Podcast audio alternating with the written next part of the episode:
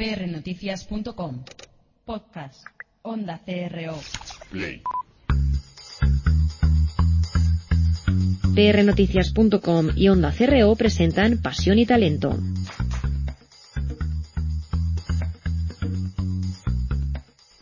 El político se convierte en estadista cuando comienza a pensar en las próximas generaciones y no en las próximas elecciones. Winston Churchill.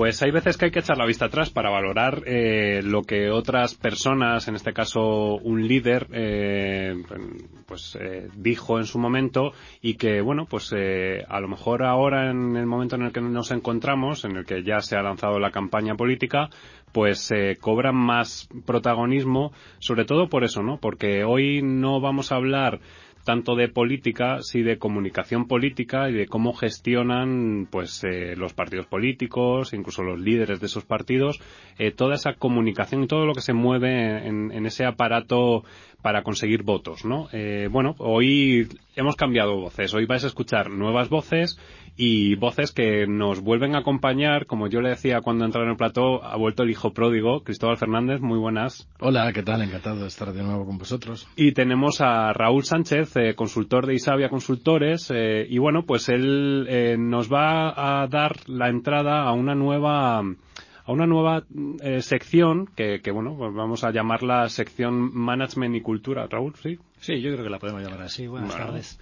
Y bueno, eh, al otro lado del teléfono tenemos a Guadalupe Morcillo, eh, directora general de Politics and Speech y consultora política, que bueno, ella va a ser la que nos dé esa ese conocimiento o esa luz en cuanto a temas de comunicación y que nos va a facilitar un poco este, este debate o esta charla que vamos a tener hablando sobre políticos y política. Muy buenas tardes. Buenas tardes, Gabriel. Buenas tardes a todos los que estáis ahí en el estudio. Eh, bueno, pues eh, si os parece, para, os parece que le demos paso a, la sección de Raúl, que en este caso, pues bueno, va a ser así como un poco para aliviar este, luego este enfrentamiento, esta charla que tengamos, y, y así también sabemos de qué va la, la, la sección, porque yo también tengo un poco de dudas sobre la improvisación, pero bueno, dicen que en cultura y en teatro la improvisación también es importante. Vamos a dar paso a la sintonía.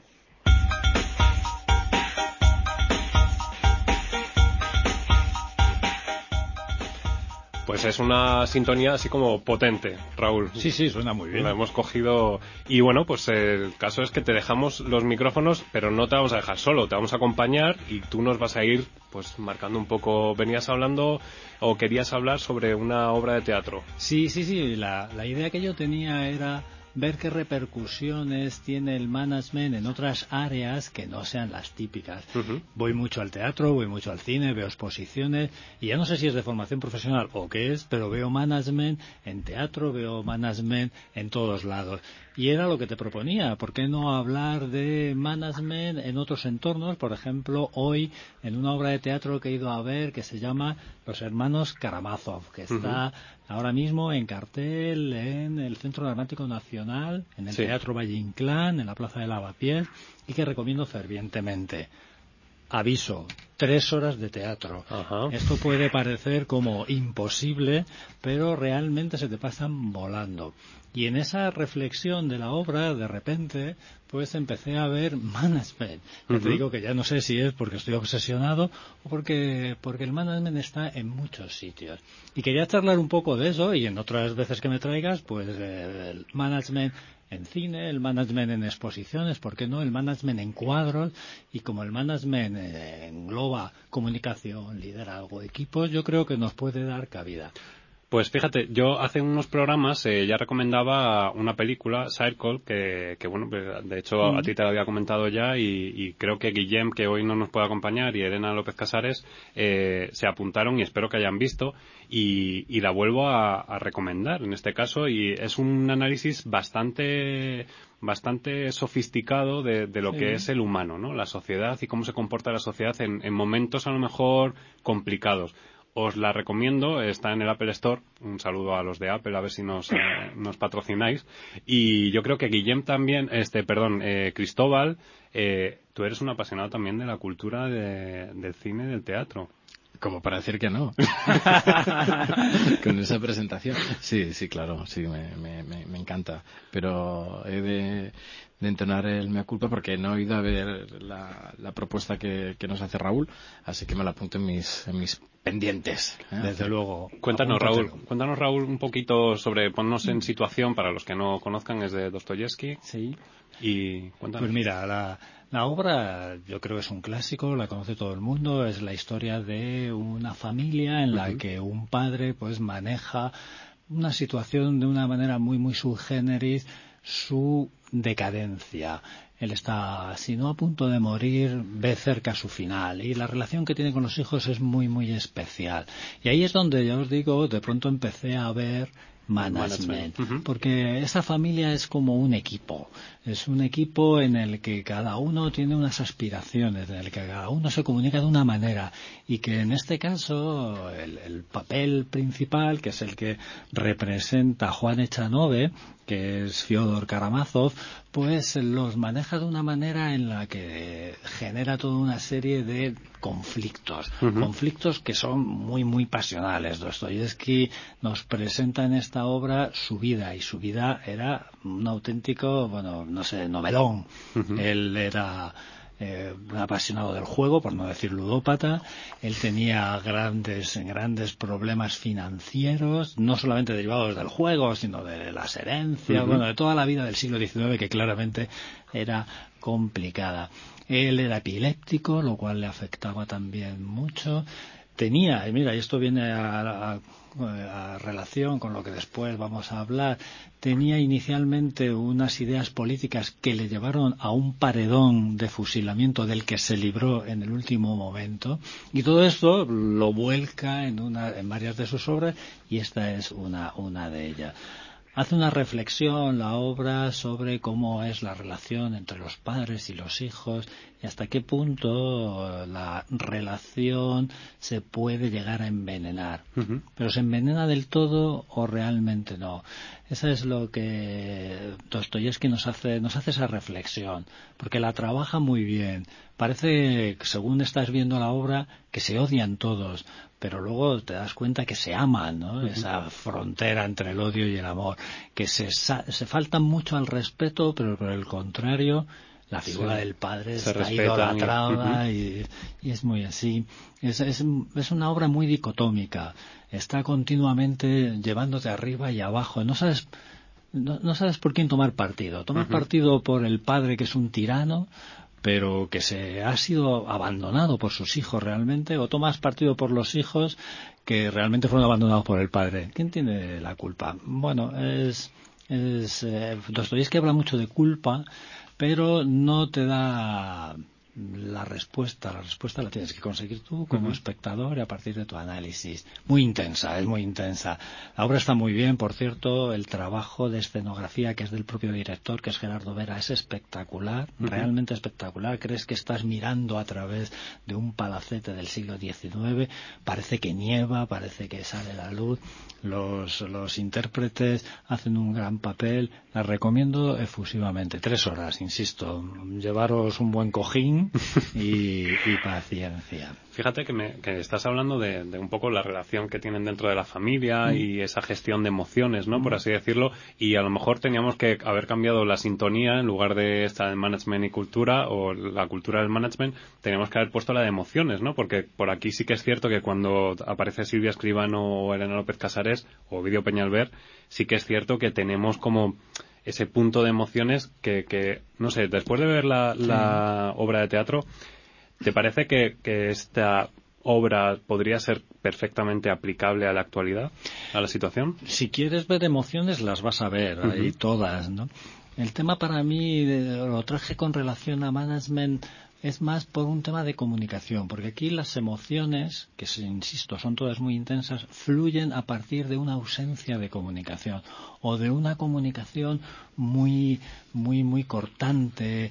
donde se deja poco espacio. Y eso es lo que me hizo reflexionar no o sea me hizo reflexionar no tanto sobre la emoción que además dejo a Elena o dejo a Silvia ahí no me meto sino sí sobre comunicación cómo, cómo comunicarnos con la gente que tenemos muy cercana. Y en los equipos de trabajo, al final, pasamos mucho tiempo con ellos, estamos muchas horas cerca. Estamos comunicando como para gestionar, para generar, perdón, unas determinadas emociones, o estamos comunicando para generar otras. La ausencia de comunicación entre esta familia lo que lleva es al drama. Y a veces en los equipos, y perdón que meta ahora ya los temas de management, no estaremos generando dramas por ausencias de comunicación. Me, me reflexionaba sobre ello y la obra me, me llevaba a ello. También me hizo reflexionar mucho porque Fyodor es, es un personaje muy, muy, muy radical. Es, eh, faltón, eh, cree que siempre lleva la razón, no deja espacio a nadie, quiere ser el protagonista. Un buen, líder, ¿no? ¿Qué diríamos? bueno, hay que reflexionar sobre la figura del liderazgo negativo para seguramente estimular, al positivo. Al final todo eh, tiene su y su cruz. Por lo tanto, es, bueno, la la reflexión sobre el liderazgo negativo también hay que ponerla ahí, porque además quién no está tentado de ser a veces, sin darse cuenta, o sea, un líder negativo. Y, en este caso es el líder negativo el que no comunica bien, el que no consigue dar espacio para la comunicación de su gente. Y lo curioso, lo curioso es que la consecuencia final, y pasa en la obra, es que al final se acaba quedando solo, profundamente solo. No solamente solo de, gente, sino él mismo, el mismo vacío. el vacío. Esto puede pasar en muchos equipos, que al final la no comunicación con tu gente te lleva a estar solo y esa sensación de soledad creo que no es buena ni para unos ni para ni para otros. En, el, en, la obra de teatro eso aparece y aparece de una manera, ya os digo, muy muy muy radical. Eh, fíjate que esta, esta obra eh, ha sido referencia para, para gente tan importante como Sigmund Freud o, o bueno, Mochulsky, bueno, sí, distintos autores a lo largo de la historia y, está considerada como la mejor obra de, de Dostoyevsky. O sea, que llevarlo al, nivel de obra de teatro y traerlo ya aquí a, Madrid ha mm. sido. Es muy complicado llevarla, es muy complicado ponerla en escena.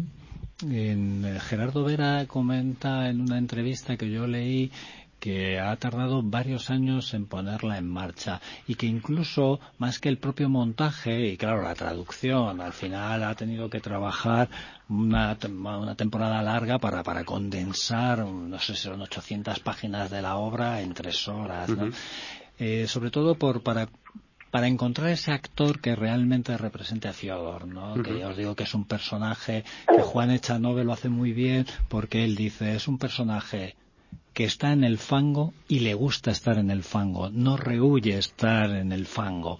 Y eso para un actor pues es, complicado. Es difícil montar, es una gran obra, pero de difícil montaje. Claro, toda obra de teatro, toda película de cine, al final el guion tienes que sintetizar ¿Y quién le mete mano a sintetizar a Dostoyevsky? Eh, siempre vas a tener... Trabajo intenso. Y vas a tener al propio Dostoyevsky mirándote, aunque esté muerto, ¿no? Porque dirás, estaré siendo fiel a la obra. No puedes hacer una versión totalmente libre, porque entonces la gente no va a encontrar a Dostoyevsky cuando vamos a ver una obra como Los Hermanos Karamazov pues también quieres encontrarte ese autor que por lo que sea te ha interesado. es, es, complicado y la verdad es que enhorabuena a los que lo han hecho porque, porque lo encuentras, encuentras a, ahí a Dostoyevsky. Pues Guadalupe, tienes una cita aquí en Madrid para hacernos aquí una visitilla y, y, también pasarte por los micrófonos de Pasión y Talento. Y nada, pues yo creo que te esperamos o no. Sí, sí, sí, sí. Ah, Además es que lo estoy apuntando porque yo así relacionado con la gestión, la comunicación, bueno, me estaba viendo yo el, en el papel de Fiodor gestionando la comunicación en mi propia casa. Ah, me, estaba, me estaba aplicando yo todo lo que estabas contando, Raúl. Así que creo que sí, que es imprescindible en mi vida ir a Madrid, pasar por allí y por supuesto ver la obra de teatro. Creo que está hasta hasta cuándo está Raúl? Está hasta el 10 de enero. Ya os digo, Centro Dramático Nacional, Teatro Valle Inclán, en la Plaza de Lavapiés y, y recomendable, muy muy muy recomendable. La verdad es que incluso recomendable por el cambio de acento y perdonar esta tontería que voy a decir, pero es que me llamó mucho la atención. Para mí, los hermanos Karamazov siempre fueron los hermanos Karamazov. Y, Con, el, con, el, cambio de tilde, y resulta que es el cambio de tilde. La verdad, lo cual nos lleva, y perdón y termino por esta sección, a que te acerques de otra manera a las cosas con un simple acento.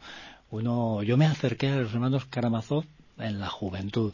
De pronto, al encontrarme con Karamazov, me he descubierto otro, nuevo, otro nuevo, otro nuevo ahora. Bueno, pues vamos a... Muy bonito, Raúl, ¿eh? Muy bonito. Me ha gustado mucho esa, esa reflexión. Lo que hace el cambio de acento. Sí, sí, sí, Pues nada, vamos a intentar cambiar de acento. Yo me voy a llamar Gómez en lugar de Gómez y a ver si... Eh, yo creo que vamos a, a, meternos ya en faena y vamos a hablar un poco... Muchas gracias, Raúl, por la sección y te esperamos... Mm, yo creo que Cristóbal también se va a apuntar a esto de, de la cultura. me encanta. Es que además, bueno, en realidad Dostoyevsky trabaja la, las personas, las, los perfiles de una manera tan tan tan profunda eh, y en el fondo es, es un, ámbito propicio para el conflicto porque la familia es tradicionalmente pues la estructura social más más, más antigua pero también más compleja no lo, sentiremos ahora cuando ahora, que llegan las navidades. iba a unir por ahí digo ahora dentro de, muy pocos días pues mm, seguramente todos vamos a, a, tener que lidiar de una u otra forma con ello no al final el conflicto está en la naturaleza humana es lo que nos dice Dostoyevsky dentro de la obra no es exclusivamente de la familia o del equipo. Esta es nuestra forma de ser. Vale, pues vamos a pasar, si queréis, a, la siguiente sección, que, bueno, es la que hemos anunciado en el inicio, que es la... Vamos a meternos en faena y hablar sobre comunicación política.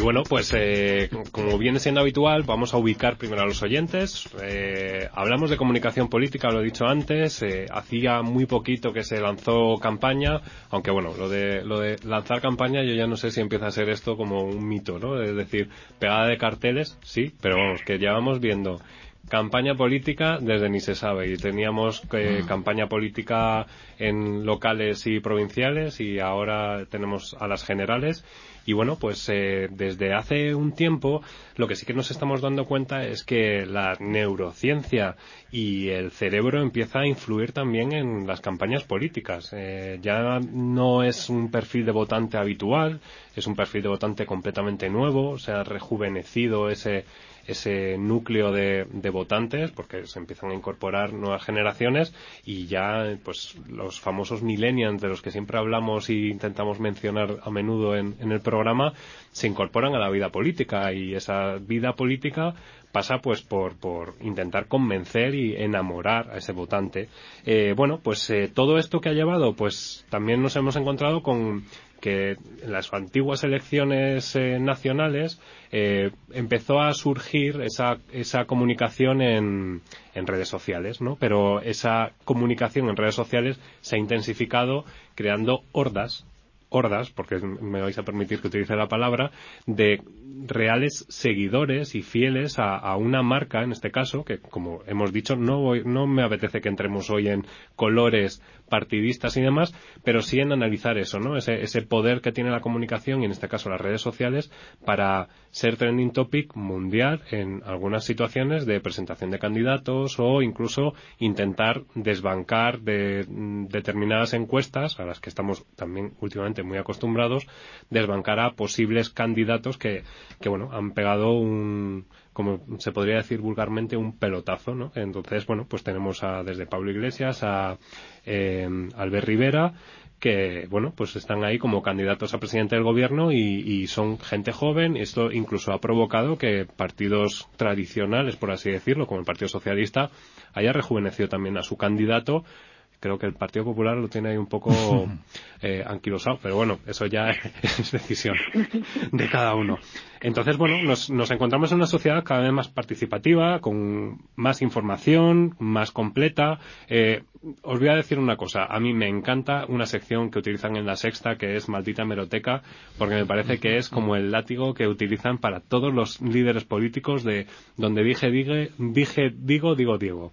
Y bueno, pues este poder en la sociedad lo que ha hecho ha sido que los políticos empiecen a mm, remangarse, quitarse los anillos y bajen un poco al fango y se pongan eh, pies en la tierra y empiezan a aparecer en la televisión pues como personas cercanas y normales.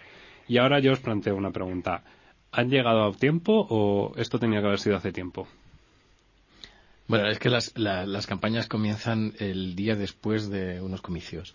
Eh, esto de, esto de, la, la, campaña oficial, pues sí, eh, son 15 días, pero realmente desde que se vota hasta que se vuelve a votar ya se está en campaña electoral, ¿no? es pre-campaña o, o campaña permanente. Sí que es verdad que en un escenario como en el que en el que nos hemos encontrado a finales del 2015 con un 40% de gente que no tiene decidido su voto, pues es eh, más relevante el, momento final de la, de la campaña propiamente dicha. Entonces, en este caso yo creo que sí, eh, sí que aunque se llegue tarde, sí que va a ser decisivo, sí que va a ser muy importante porque en este, en este escenario de finales del 2015 pues se va a dirimir todo por muy poquito, por muy poquita diferencia. En otros casos, de hecho, mm, los que llevamos hablando de temas de comunicación política hace años siempre decíamos lo mismo. Bueno, pues al final la campaña, los 15 días tampoco hacen realmente mm, dar vuelcos brutales, pero cuando las cosas están tan reñidas como es este caso, pues sí que sí que serán decisivas. Guadalupe, ¿cómo lo ves? Ay, perdón, no, estaba yo pensando Guadalupe, pero Raúl, por supuesto. Gracias. Sí, sí, sí. Aunque yo no, no hablaré desde el experto de comunicación, porque no lo soy, sino más de ciudadano normal y corriente. Yo creo que no llegan tarde porque se añadiría otro factor desde mi punto de vista y corregirme si no es así la gente está harta de política o manifestaba que estaba harta de política. Cuando se acercan las elecciones te enchufas a política, quieras o no, aunque solo sea por toda la parafernalia que lo rodea. Yo creo que si hubiesen mandado muchos mensajes antes, sí que habría caído por ahí, no, habría caído por ahí. Ahora sí que en general todos nos acercamos de nuevo a la política y yo creo que necesitamos esa comunicación. Guadalupe que tienes ahora mucha competencia, como dice Raúl, porque ahora todos son expertos en comunicación política. Ay, si a mí lo que me da pena es estar ahí viendo las caras porque ya seguro que hubiera participado mucho antes de lo que yo estoy haciendo ahora. Ya se hubiera dado mi atención con la mirada. Eh, bueno, llegan tarde.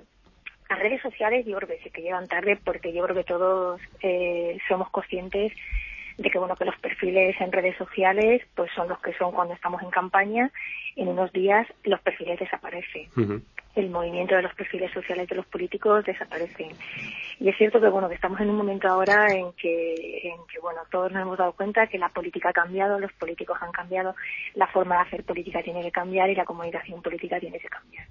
Esto los políticos yo creo que son conscientes de, ello y ahora yo creo que son la, la, campaña que efectivamente empieza, empezó anoche a las 12 de la noche la campaña, que más movimiento va a haber, porque efectivamente lo que estoy diciendo, la diferencia y la horquilla que separa un partido de otro ahora mismo está muy cercana. Entonces, eh, tienen que hacer lo que ahora no han hecho y lo que estamos viendo en medios de comunicación, en televisión, lo que estamos viendo en, múltiples sitios, cosas impensables que, que en otro momento, en, en otras elecciones, probablemente ni siquiera las podíamos haber imaginado.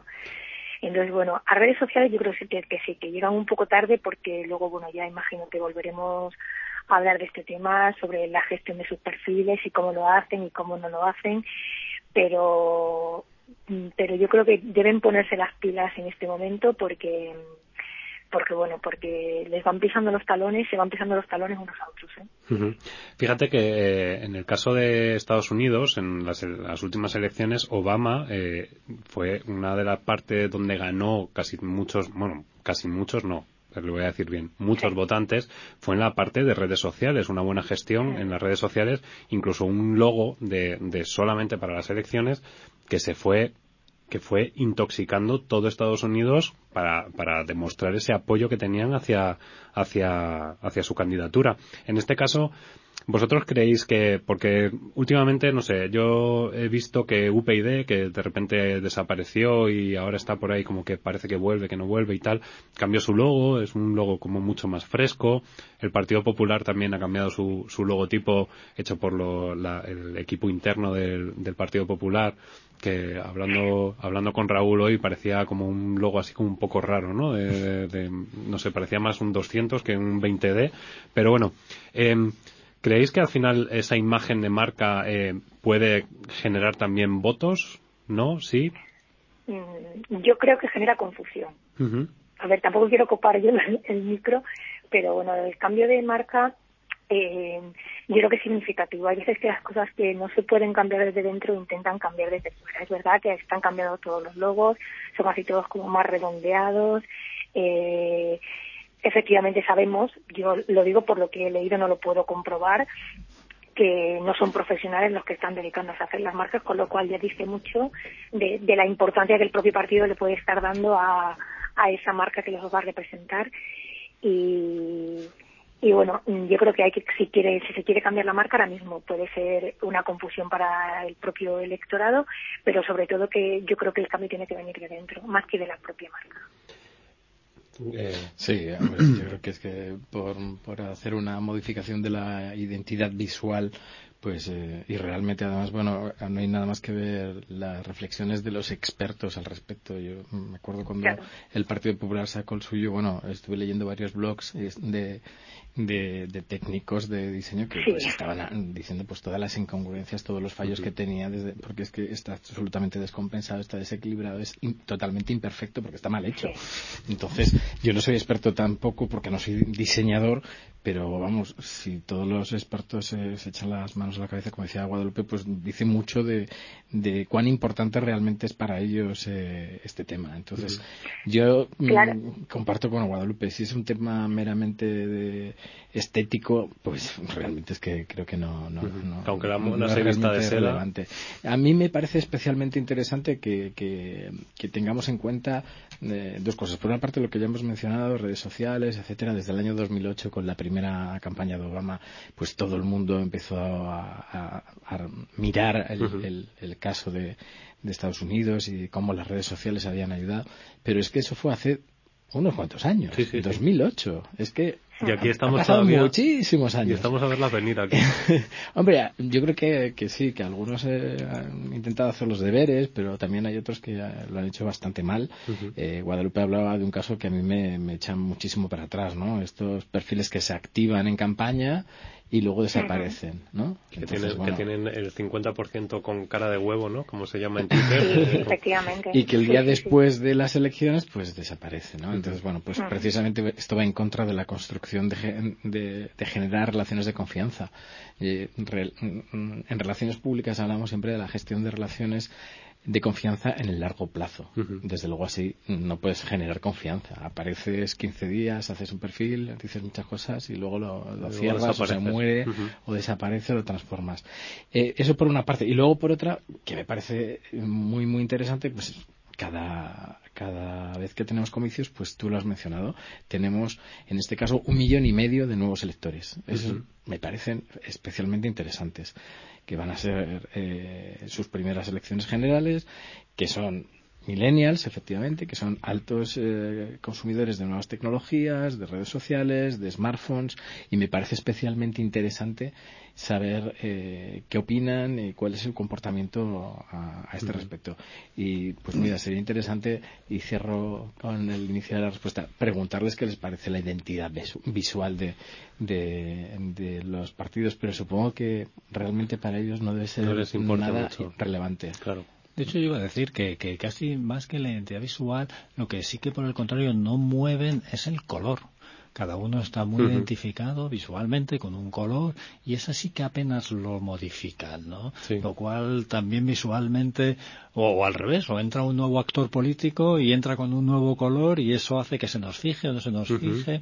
Yo creo que eso casi casi afecta más que si el logo es más redondeado o menos redondeado que a mí me parece efectivamente que tiene poco poco impacto. Podemos hacer una metáfora también, ¿eh? lo que sí que están eh, ahora es cambiando no solamente es el logo, sino su ubicación en los términos clásicos de izquierda, derecha, centro y ahí sí que ahí sí. que hay movimiento, Y, se fusionan algunos. Em, fijaros, yo desde el punto de vista de la comunicación yo entiendo que, que un político tiene que ser un buen comunicador. Entonces eh, Luego hay otra parte que se, al político siempre lo acompaña normalmente en los, en los partidos políticos el portavoz del gobierno, que también tiene que ser un buen comunicador. Hemos visto ejemplos hace poco, eh, pues de la vicepresidenta del gobierno que, tenía que salir un poco a salvar la, esa falta de querer comunicar por parte del presidente del gobierno. Eh, al final, ¿esto qué genera? Porque esto, estabas hablando antes de, una palabra muy importante y que siempre tratamos en el programa, sobre todo en el mundo de la empresa, que es la confianza. Entonces, ¿qué pasa con todo esto? O sea, al final, esa gestión de portavocía y la, mm, la poca capacidad de comunicación, al final genera casi más rechazo, ¿no? Eh, sí, la verdad es que, vamos, supongo que te refieres claramente al tema de los debates. Eh, El otro, hemos visto eh, una imagen potentísima, ¿no? De tres candidatos y una triple vacío, que era el que correspondía con el presidente eh, Rajoy. Eh, la verdad es que es, es, es algo eh, muy destacado, pero eh, igualmente yo creo que también calculado. ¿Eh? calculado. Sí, perfectamente calculado, perfectamente calculado. Entonces, bueno, la, la, la realidad de, del, del, debate que hizo el país el otro día, eh, pues la verdad es que visto los resultados, pues eh, no me extraña que, que incluso se hubieran planteado eh, no aparecer. De hecho, llegado a, llegaron a decir que habían ganado sin ni siquiera sin aparecer, ¿no? ¿no? Claro. Pero, Tuvo pero, más menciones, de hecho, el presidente del gobierno sin estar que, que a lo mejor sí, el... sí, sí, sí, sí. Y bueno, y el, el, día 7 pues hay eh, un, una nueva eh, comparecencia en este caso, incomparecencia del presidente suplida por el vicepres la, la, vicepresidenta. Eh, yo creo que, que, que, si está todo tan calculado, pues efectivamente no, no es algo aleatorio, pero yo creo que sí que generan una percepción bastante eh, negativa por parte de, de, los no votantes, pero uh -huh. seguramente está amortizada. ¿no? El hecho de que los no votantes pues digan, lo es, es que es malísimo, no uh -huh. es, nunca le votaría. Eh, lo interesante sería ver eh, qué, qué valoración hacen los eh, indecisos, que son los que el interesan voto, ahora el, mismo. El o sea, voto errante, sí, pero sí. no cualquier indeciso. Los indecisos que se plantean si votan al PP o a Ciudadanos, eh, ¿Qué, ¿qué, influencia tiene el hecho de que comparezca o no comparezca claro. el presidente del gobierno. Entonces ahí veremos si realmente es interesante la estrategia que han seguido o no. A mí me resulta muy interesante el tema de los debates porque mm, ahí sí que se establece al menos una comunicación de fondo, uh -huh. un poquito de fondo, porque claro, estamos hablando muchas veces solo de forma. El político también tiene no solamente que decidir si va o no va al debate, sino contar algo y desde luego la discrepancia que se generó en ese debate a mí me parece muy interesante, no solamente para el indeciso, sino en general para todos, porque de esa manera podemos entender algo más lo que los políticos nos quieren comunicar, que es de, lo que se trata.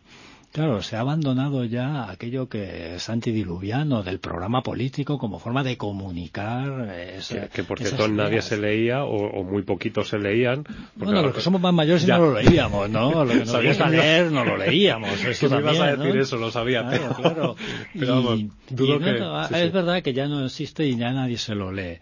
Pero eso nos lleva al debate de, de, ¿y la comunicación tiene que obviar el contenido? No lo sé, yo lo dejo ahí. Uh -huh. Yo creo que, que, la comunicación del político no debe obviar que tiene que presentar propuestas y tiene que presentar cosas para que ese indeciso pues se, sí. se anime o no se anime. Uh -huh. Guadalupe.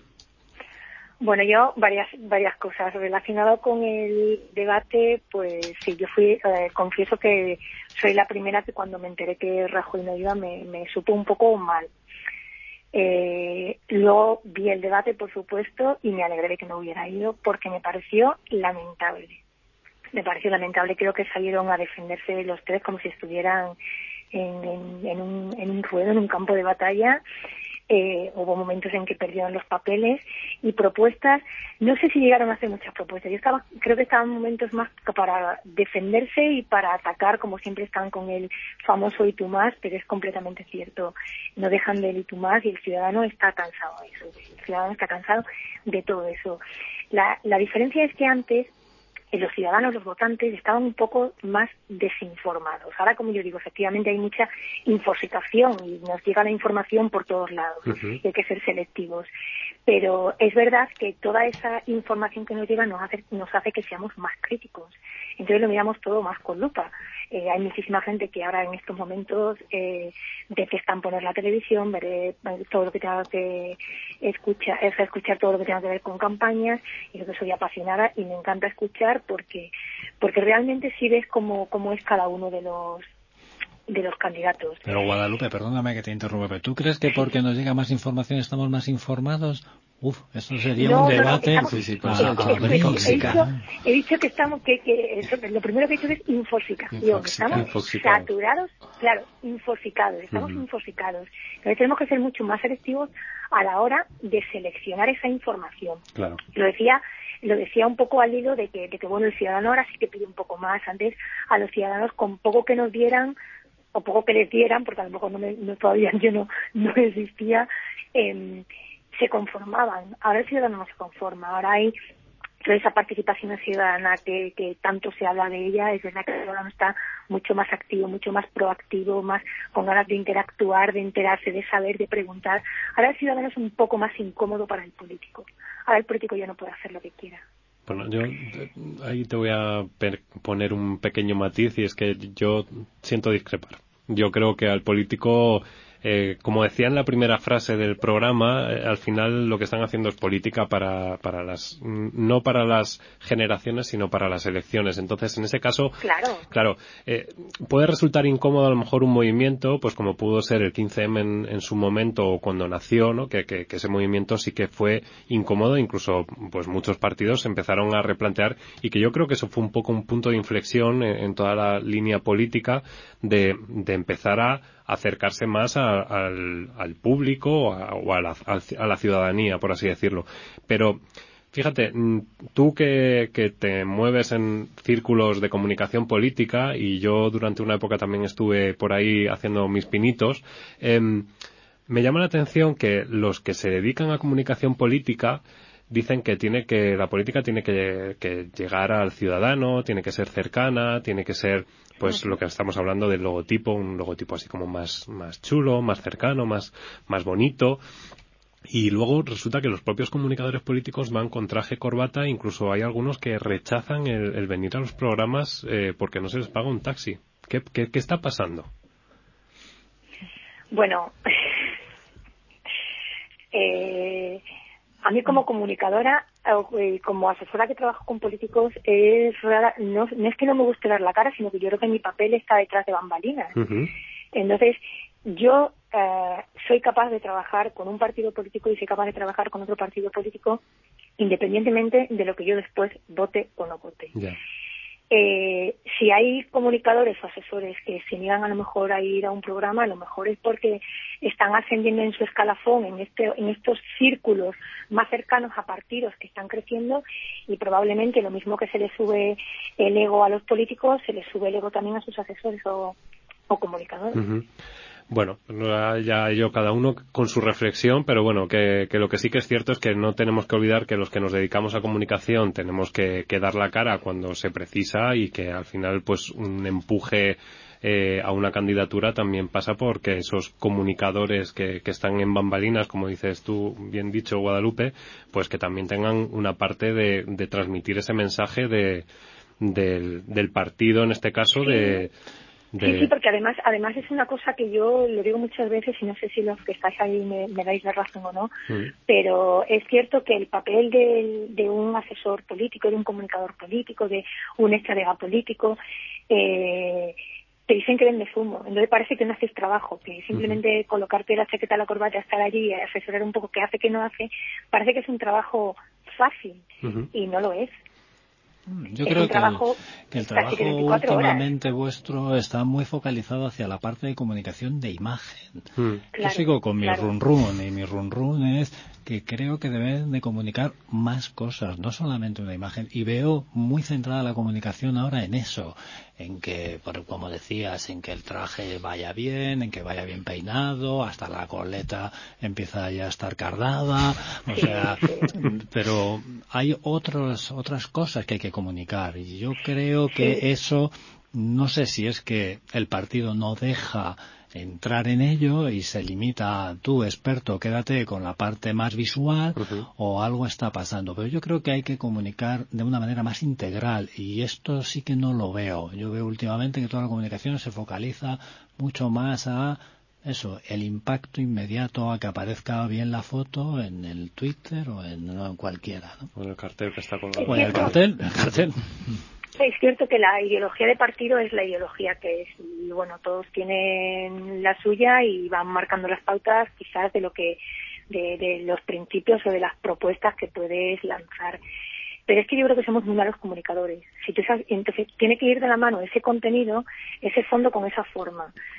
yo creo que por eso ahora se cuida un poco más, porque también creo, y hablando un poco al hilo de las emociones esas de las que hablabais al principio, que es una pena que no esté eh, Silvia o, o que no esté Elena, porque es verdad que yo sí que, creo y estoy convencida de que somos cada vez mucho más pasionales y más emocionales. Entonces, todo eso que percibimos por los sentidos eh, hace, todos esos estímulos hacen mucho más hincapié eh, a la hora de, decidir, de pensar, de actuar. Yo creo que eso ahora se cuida un poco más. Pues eh, Guadalupe, déjame que, vamos a introducir un corte y a lo mejor con ese corte eh, podemos hablar un poquito más sobre esa comunicación coherente.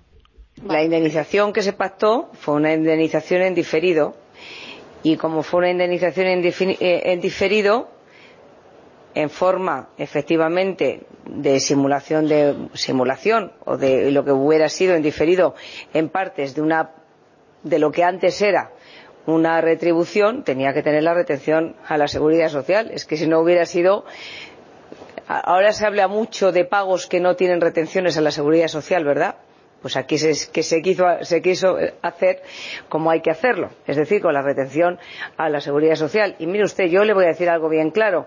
Si hubiera habido algo que ocultar, si hubiera habido algo que ocultar, es más, gobernando en España el Partido Socialista y, por lo tanto, teniendo acceso absolutamente a toda la documentación oficial, pues no se habría hecho un pago en diferido de una indemnización en forma de retribución o se habría hecho ese pago también dándole la forma en su parte de cotizaciones sociales. No se entendía que hubiera nada que ocultar y no había nada que ocultar y por eso se hizo con esa claridad. Fue un acuerdo entre partes. Hoy hay personas que pueden discutir si es más o menos oportuno, si jurídicamente está mejor o peor llevado, o mejor o peor hecho, pero así fue como se pactó. Y si hubiera habido algo que ocultar, repito, porque tengo que recordar, tengo que recordar, esto no pasa nunca, pero que además este partido no tenía ninguna voluntad de ocultar porque tengo que recordar que gobernaba en España el Partido Socialista, con lo cual el acceso, se puede usted imaginar, tanto a Hacienda como a la Seguridad Social es muy fácil. Es muy fácil. Pues no sé si... Uy, a mí esto me ha recordado a los hermanos Marx y la parte contratante de la primera parte y al camarote donde no hay quien se entere de nada. Yo he intentado seguir el hilo.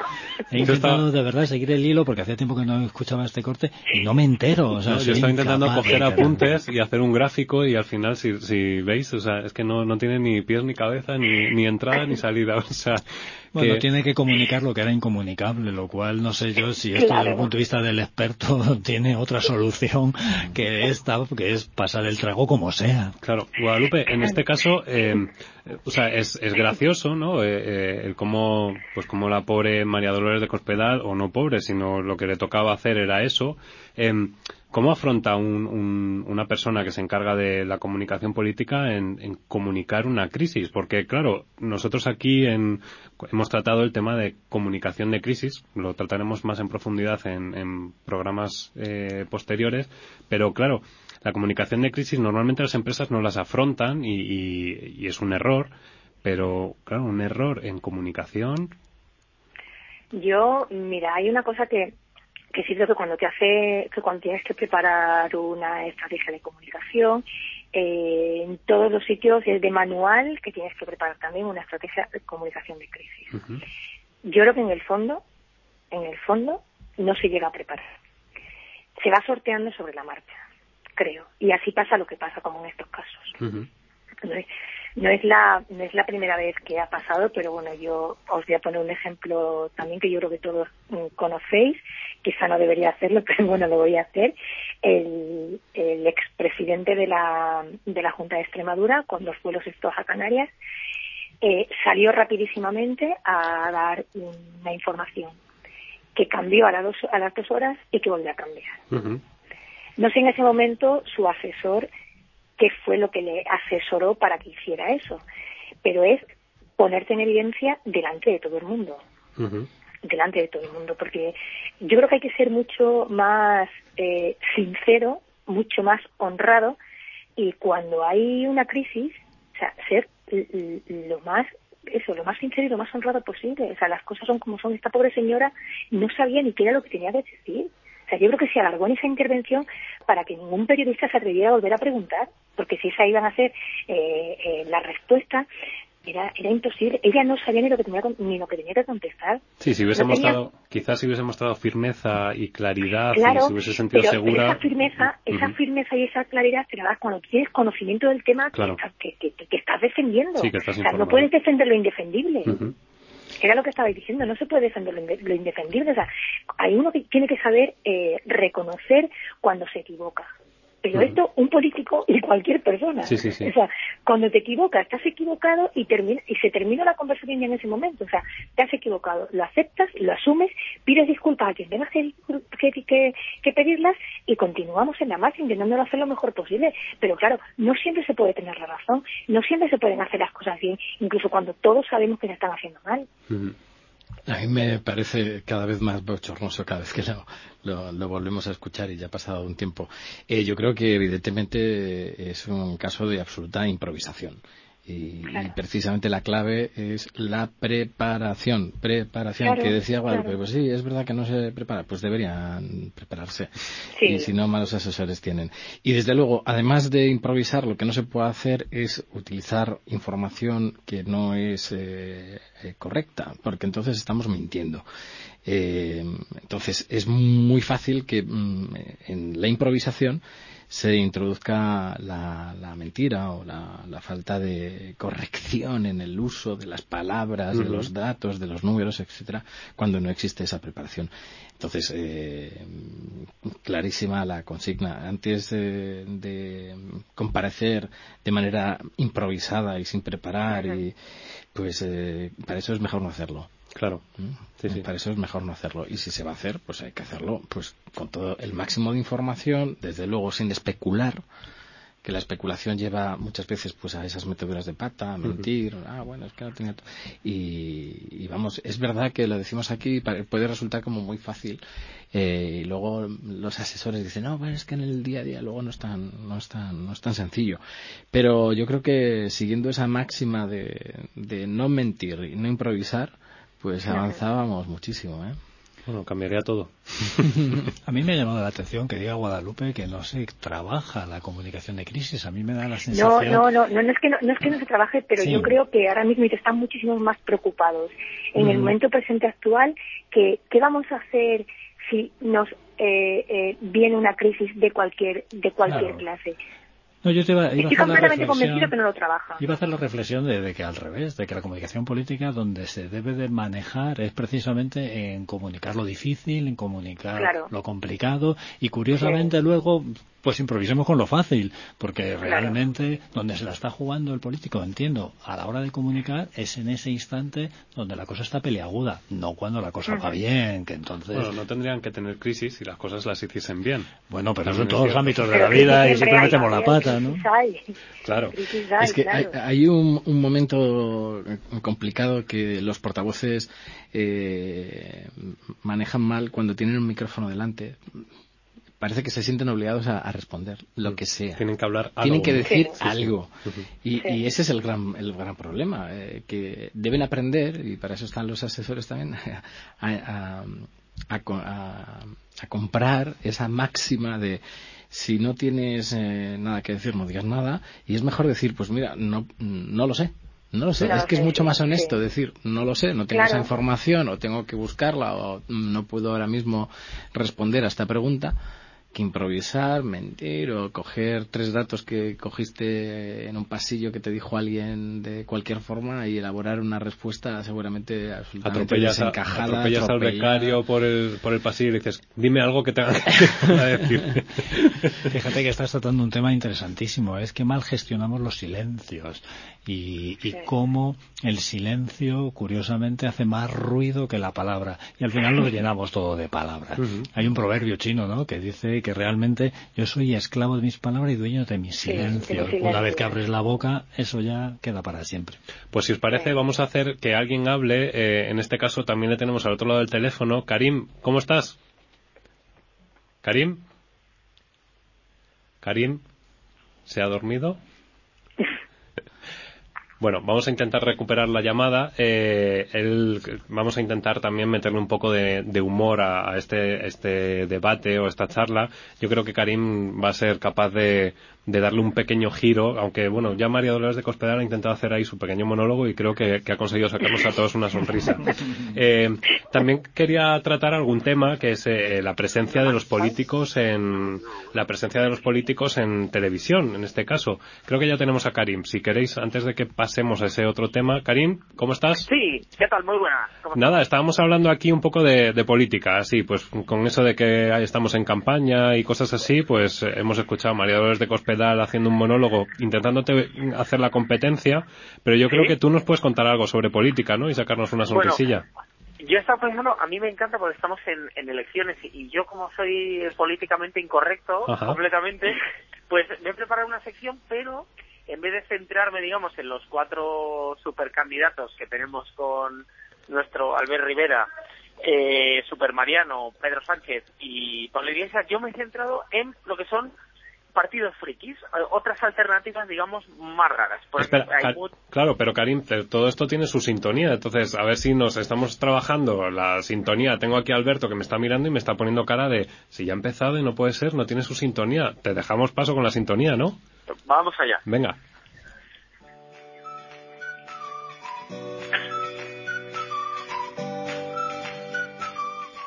Ahora sí, o sea, ahora esto ya tiene otro sentido, ya nos encuadramos todos y ya sabemos que podemos empezar a medio sonreír.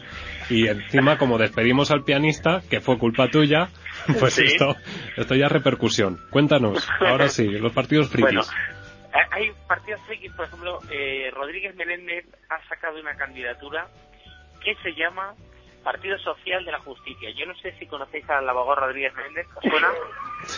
Sí, este hombre que ha sido conocido por, por su idilio con Nuria Bermúdez. Y una cosa muy curiosa que yo me he estado documentando que ha sido el abogado del Dioni. ¿Eh?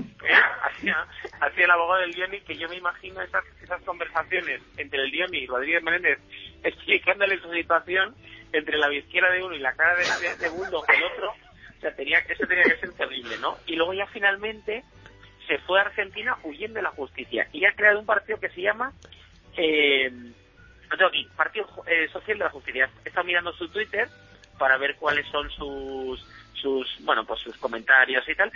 Y odia a Manuela Carmena. Esto es lo que yo he estado viendo, que este señor odia a Carmena. Yo no sé si porque Carmena es, juez o lo que sea, pero digamos tiene un montón de tweets en contra de Carmena. Sí. Pero programas del Partido Social de la Justicia. Su programa es eh, justicia gratuita desde el, desde el inicio. Sí y no solo justicia gratuita, educación gratuita, tanto en el inicio como en la universidad. Y aquí me pregunto yo qué ocurriría si los de mujeres, hombres y viceversa tuvieran la universidad gratuita. ¿Irían o no irían? O sea, si la tuvieran gratis. Esto me gustaría saberlo. Si tiene una cámara, seguro que van. Exacto. Luego, hay exámenes psicológicos y psiquiátricos para los jueces.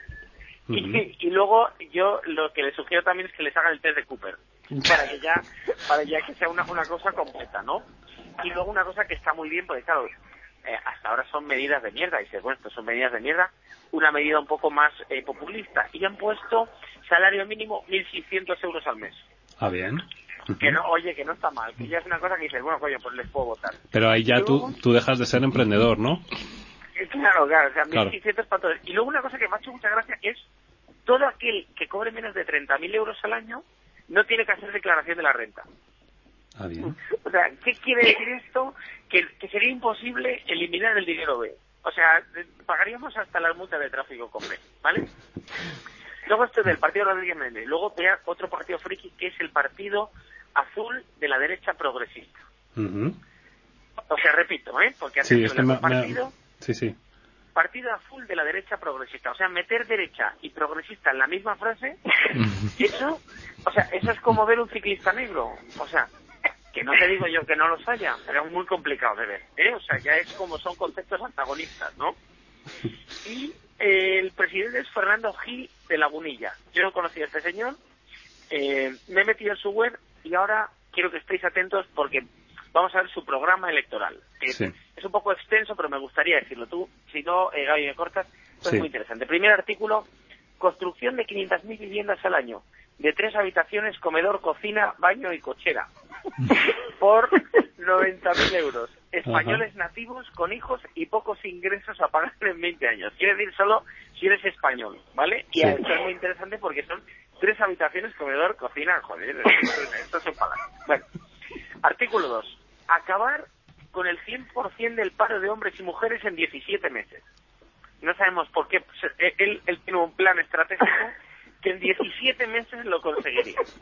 Artículo 3, esto es muy divertido, ¿eh? que es acabar con el 90% de la droga en dos meses. En dos meses. entiende que no necesita 17, solamente necesita dos. Y quiere acabar con el 90%. O sea, ¿qué haría con el otro 10% restante? O sea, ¿dónde se va ese 10% de la droga restante que no acabaría con En el piso de tres dormitorios. artículo, artículo número 4. Acabar con el 80% de los robos, robos, crímenes, contrabando, delincuencia juvenil y evasión de capitales en cuatro meses. Ah, pero bueno, pero lo importante es que a todo le pone plazo, o sea, que, que yo creo que son pero, eh, casi objetivos smart. Sí, sí, sí. él, prevé, él prevé acabar con la droga en dos meses, pero con la evasión de capitales en cuatro, o sea, no es tan optimista. Dice, a ver cómo coño sacan todo el dinero, por, les da un par de meses más. Eso me parece bien. Luego, acabar con el 80% del terrorismo en tres meses con el 80. Quiere dejar un 20 por si acaso. Pero, pero ya no tenemos terrorismo, ¿no? Bueno, bueno, es el... Espérate, o sea, Ah, vale, vale.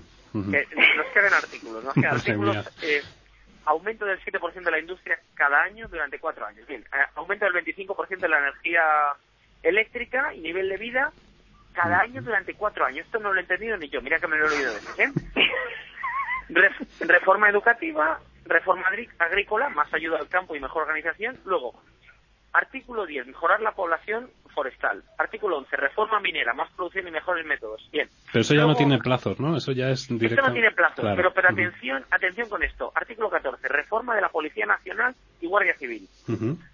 y, la municipal, ¿qué pasa con ellos? O sea, quiere decir, o sea, no, le da, no le da ninguna autoridad a la, a la Policía Municipal. O sea, vienen a ser como serenos con pistola, prácticamente, ¿no?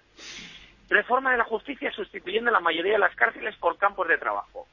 Campos de trabajo. Efectivamente, esto que, eh, campos de trabajo, esto que decían de que se jodan haciendo carreteras. Pues esto es lo que quiere hacer este señor. ¿eh? Este ser un demócrata de toda la vida. ¿Este era el partido pues, eh, liberal socialdemócrata o cómo era? De derecha progresista. No, no, no, y azul. con el título. Partido Azul de la derecha progresista. Vale, vale. Interesante. reforma de las comunicaciones, más y menos carreteras, ferrocarriles, autovías y entonces, a mí me hace mucha gracia el artículo número 19, bueno, me hace gracia porque sé que no van a salir, pero atención, ¿eh? Pena de muerte para los terroristas con delitos de sangre y cadena perpetua para los terroristas sin delitos de O sea, esto, mm, vamos a ver, o sea, mm, luego, artículo 20, asignación del 6% eh, por ciento del Producto Interior Bruto para defensa durante cuatro años. Claro, si vas a matar a tanta gente, coño, necesitas ejército. Bien, Artículo 21, esto es muy divertido también. A todos los españoles nativos que se casen, en el, Estado le proporciona una vivienda en alquiler de tres habitaciones, quiere decir que se casen, pero que se casen por la iglesia, imaginamos, ¿no? O sea, los que le casen por lo civil, que, les da lo mismo, no les dan nada. Este partido al final va a ser interesante, ¿no? A ver que analizarlo, pero en profundidad. Vamos a hacerle un programa solo para este partido. Cuidado, cuidado con el artículo 24, que este es el que más me llamó la atención, que es pena de muerte para los pirómanos que quemen más de tres o más pinares y cadena perpetua para todos los demás. O sea, es decir, tú puedes quemar dos pinares, pero como se te ocurra quemar uno más, pena de muerte. O sea, este señor tiene ah, tiene un, una, un, cruce personal contra los pirámanos, no sabemos por qué, una infancia durísima. Y luego ya el artículo 25, que es el fin del programa, donde se cubre de gloria, que es formación laboral, sexual y patriótica a todo español y española de 16 y 17 años, obligatoria y gratuita. Es decir, que te forman laboral, sexual y patrióticamente, ¿vale? Con una, con una paga de 300 euros al mes más gastos de desplazamiento. Esto de los gastos de desplazamiento me parece un detalle que es una cosa que las empresas normalmente no lo cubren, ¿vale? Luego ya voy a, voy a daros eh, otros partidos muy rápidamente. Iniciativa Feminista, que son los que, eh, bueno, las feminazis, y eh, el cabeza de lista es un hombre. ah, que el cabeza de lista del partido. es, es, ah, es, es, la abogada Lucía Carracelo. ¿vale? Y claro, yo me imagino, tú, tú ponte, por ejemplo, que no se pueden presentar los cuatro principales partidos políticos, PP, PSOE, y que tienen, mm, o sea, que hay que elegir, que tienen que pactar, imagínate, Rodríguez Menéndez contra la del Partido Feminista. O sea, tienen que pactar para hacer gobierno. Imagínate, ¿cómo, sería ese pacto? ¿Qué, qué, qué, qué, harían? ¿Cómo, ¿Cómo se sentarían en una mesa a dialogar? A mí mm, me gustaría verlo. Luego está eh, Ciudadanos Rurales Agrupados, ¿vale? Que esto es básicamente un, un partido de agricultores. Sí. Que a, mí lo que me, me, parece muy bien, pero que tiene, son gente que tiene mucha fe. O sea, para ganar las elecciones bueno, pero, pero esos al final se presenta por un... Pero son ciudadanos y rurales. Sí, a la vez, otra contradicción. Claro, sí, sí. Ah. Porque se, están modernizando. Luego hay otros que esto también muy gracioso, muerte al sistema. Que se llaman Más Más. Partido eh, que se va a presentar en Murcia, donde se fundó, y eh, quieren su idea es acabar con el capitalismo, ¿vale? El dinero es la raíz de todos los es la raíz de todos los problemas. Su fundador, secretario y cabeza de lista es Alberto Saura Garre, alias el lobo de la alberca. ¿Se llama así? Eh, sí, bueno, ese es el alias, el lobo de la alberca. Quien sostiene que los diputados discutirían mejor fumando hierba. este, bueno, algún voto tiene ya garantizado. ¿eh? Bueno, ya empezaron los políticos en su momento quitándose la corbata. Me acuerdo del ministro de Industria que se empezó a quitar la corbata. Pues oye, a lo mejor llegamos a ese límite también. nunca se, sabe. no se empieza quitando la corbata y se acaba fumando un porro. Cuidado con esto. Sí, sí, sí, Luego, otro partido eh, es el CCD, que es Ciudadanos del Centro Democrático y está formado por uno de, los, de las juventudes del CDS, que a mí me parece, y, o sea, ¿qué persona le mueve a meterse en las juventudes del CDS? O sea, yo, yo a alguien que se meta en las juventudes del CDS le tengo más miedo que uno que se meta más en, que en Falange o en el Partido Comunista. O sea, además el fundador se llama David García. David García, que es el nombre que más rápido se te puede olvidar. O sea, es hasta, es hasta el propio nombre. David García, ¿vale? o sea, para mí este partido, yo creo que esto es como como la marca blanca de Ciudadanos, para que nos entendamos. ¿eh? O, sea, es como los, los, yogures del día de, Ciudadanos. Y luego está, eh, eh, que claro, quería, quería hacer mención a nuestro partido mítico de Falange, y lo que he estado mirando en Falange es su Twitter, que está muy gracioso. He visto un Twitter que han puesto hace cuatro horas que directamente pone eliminar las autonomías, renegociar tratados europeos derogar, derogar la ley del aborto y suprimir la reforma laboral. O sea, de, democracia pura, ¿no? Sí. Y ahora dejo una pregunta en el aire para vosotros, que yo querría saber, no quiero que me digáis a quién vais a votar, si a, si a o de Ciudadanos, imaginaos que solo podéis votar a uno de estos. ¿A quién votaríais? De, los, que nos has, de los que nos has propuesto. Tenéis varias opciones. Tenéis el CCD, el muerte al sistema, luego tenéis Falange tenéis el de Rodríguez Menéndez, luego tenéis el de mm, pena de muerte a los pirómanos, que es la derecha progresista, y ¿quién me queda? El feminista. Yo creo que me quedo con los ciudadanos de eh, agricultores. Yo creo que sería ah. enferma, no voy a votar. Yo, yo también, yo, en blanco. No, no, no, no se puede votar en Ah, no se puede, pero, es que democracia es Es el juego de Karim. No, no, no, hay que mojarse, hay que mojarse. No de, voto en blanco nada. Yo necesito saber a quién votáis. Nada, silencio, silencio absoluto. Están haciendo, están Pues haciendo... a, y a las feministas. a las feministas. ¿ves? Estamos en campaña electoral, tenemos que reflexionar nuestro voto, Karim. Vale, vale, vale, vale, vale. Pero bueno, no es, esto no es jornada de reflexión todavía. ¿Cómo os ponéis de, de, de serio? No le No. queréis dar el, el poder al, al señor de la derecha progresista, ¿no? Al que quiere quemar los No, piromanos. no, no. No, los frikis no. El de la pena de muerte, no, no. no. No, no, no. Pena de muerte a pirómanos que quemen tres o más pinares. Qué curioso. Es que yo es una cosa, pero es que lo pone en el programa electoral que me he metido y la página web parece la de una echadora de cartas. Bueno, es que ha sido, yo he estado riéndome en mi casa como, como, como, vamos, como hacía tiempo, ¿eh? Bueno, pues le echaremos un vistazo. Karim, eh, ¿te esperamos la semana que viene aquí en Plató? Eh, ¿O lo, pues lo vas a sí, intentar? Proba- Probablemente, voy a intentarlo, voy a intentar porque ahora estoy con el tema de las cenas de Navidad, pero pero si puedo, si puedo sin duda. Y, y con el coaching liado. Y con el coach liado. Ya, ya tengo el primer ciclo terminado. Perfecto. Pues nada, a lo mejor lo- cuando te volvamos a ver ya eres coach definitivamente y con horas de experiencia. Que Ahí voy re- repartiendo abrazos. muchísimas gracias, Karim. A vosotros.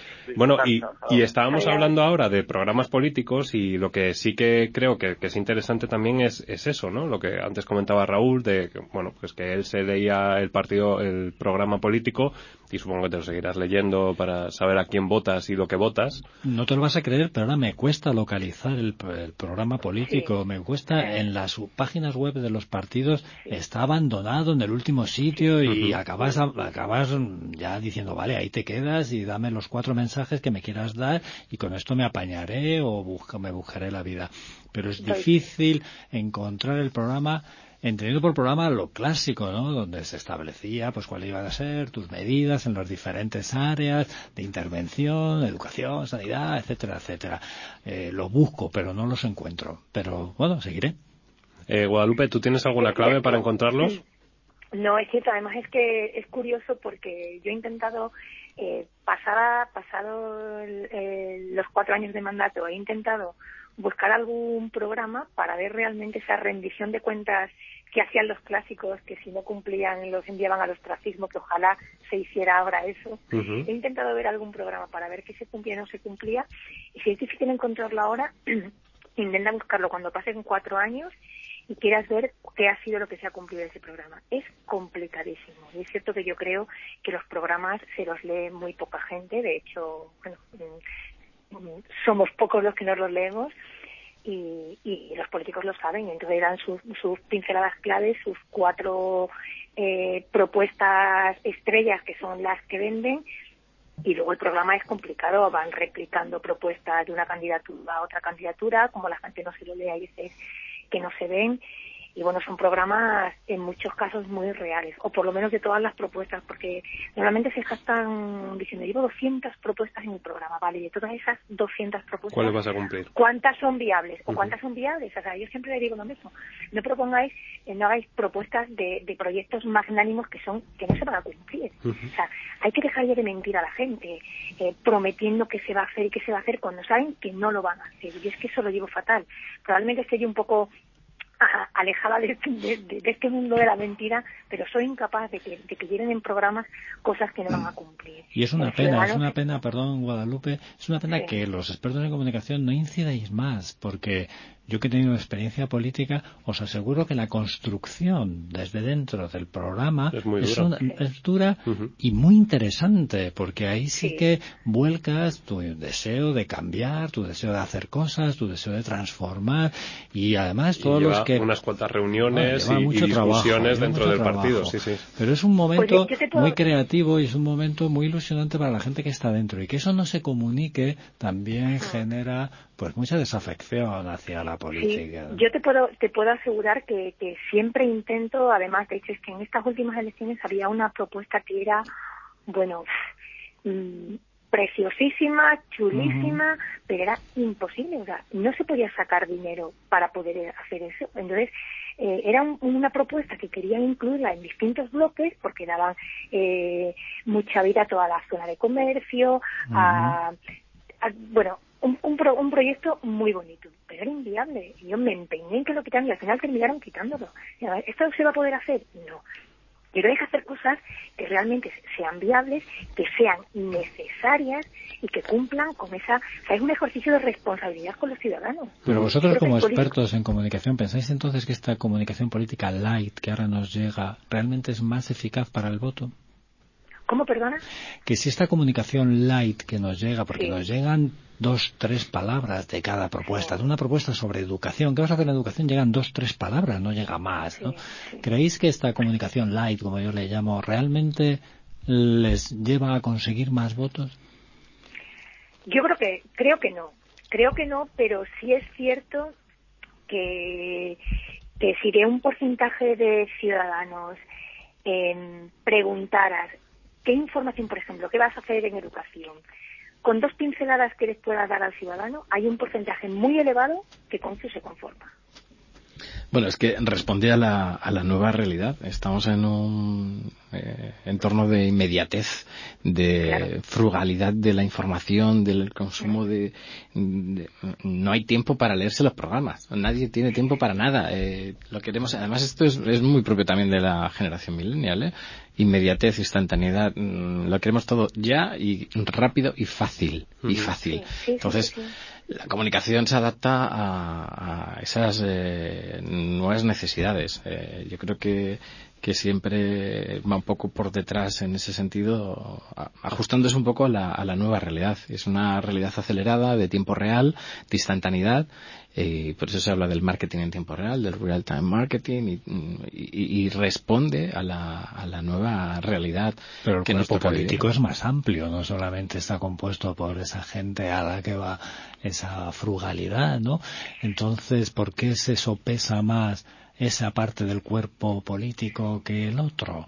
Es porque también, no sé, es más fiel en cuanto al voto, ¿no?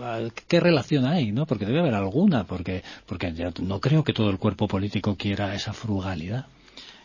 Mm, eh, es que la comunicación política se hace sobre todo para, para en, en elecciones para quien no tiene decidido su voto. O sea, si tú ya estás convencidísimo, Raúl, porque se te nota que estás convencidísimo de tu voto. Entonces, pues hacer un esfuerzo de comunicación para ti, pues realmente, eh, pues sí, es interesante para fidelizarte pero casi es más interesante esa gente que está dudando en, mm. entre si vota lo mismo que tú o, el de frente, ¿no? Entonces ahí es donde hay que hacer eh, más, más esfuerzo. Pues que entonces se hurta el debate a la ciudadanía también.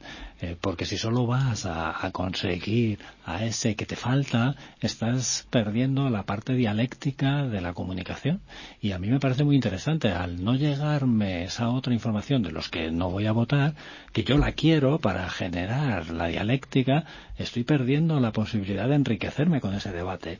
Y se busca de nuevo, estoy de acuerdo contigo, lo frugal, ¿no? Pero lo frugal no enriquece, simplemente es frugal. Pero ellos no van a enriquecer, van a conseguir su voto. Entonces ellos perfectamente tienen y saben cuál es el target al que tienen que, dedicar su mensaje. Entonces saben que tu, tu voto no lo van a conseguir, a ellos les da igual que te enriquezca, si no te van a conseguir tu voto. Claro, pero eso es lo que nos está alejando. Esas estrategias de comunicación política es lo que está, está alejando a la gente de la política. Porque es una comunicación en la que tú sabes que luego va a pasar. Eres consciente porque no ha generado en ti ningún pozo. Nada, cero.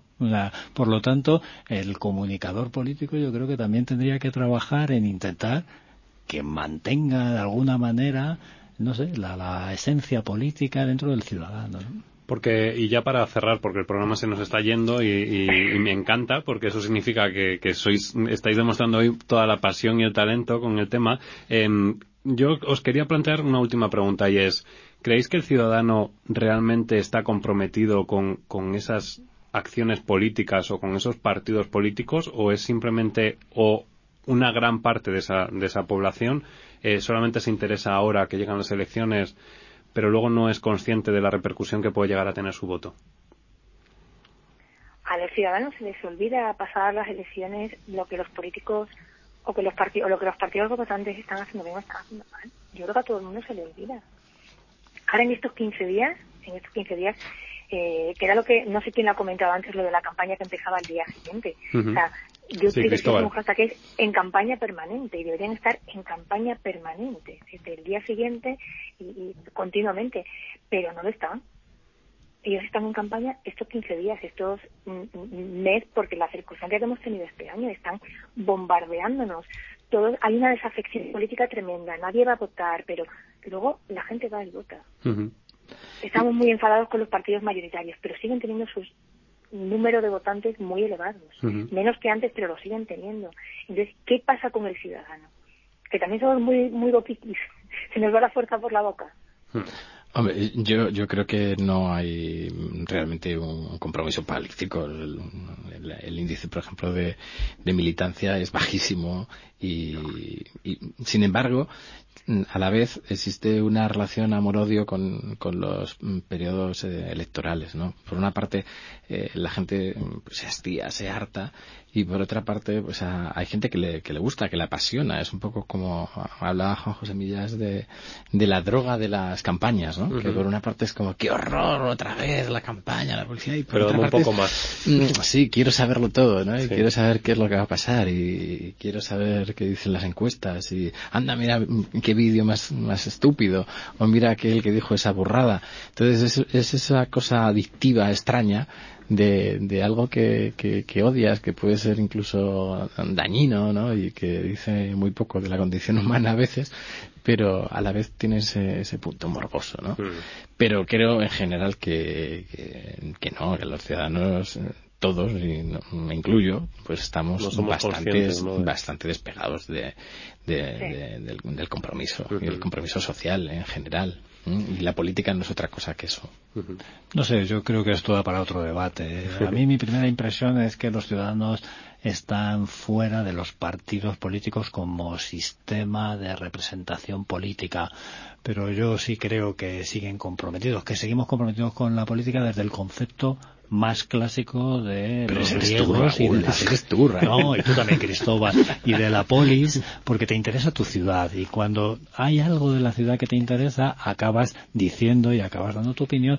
Y dar tu opinión para mí ya es entrar en política. Otra cosa es que estemos cansados de los partidos y que estamos fuera de un sistema de partidos. Sin lugar a dudas, eso sí, se tienen que renovar, a ver si les dais un baño de, de, de imagen, ¿no? Pero no de logo, sino de imagen.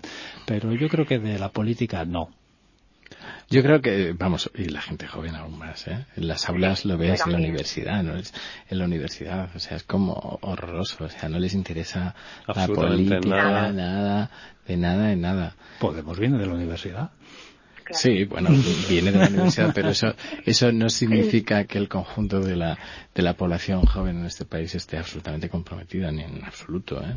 Pues Yo eh, tampoco creo que no. Yo creo que están comprometidos. Yo creo que ahí tienen un, un largo camino que recorrer los partidos políticos y lo que quieren es eh, educar a la, a la sociedad. Eh, yo es cierto que, ya lo he comentado antes, estuve una temporada metido en, en política y, y bueno, lo, lo, cierto es que eh, visitando la Unión Europea eh, me di cuenta de que no era consciente de las decisiones que pueden llegar a tener o la importancia que pueden tener instituciones como la Unión Europea y la importancia que puede llegar a tener el voto para la Unión Europea en las elecciones europeas incluso más importante que el del voto nacional, aunque dicen que afecta a nivel local, pero no sabemos hasta dónde juega el papel eh, el voto europeo.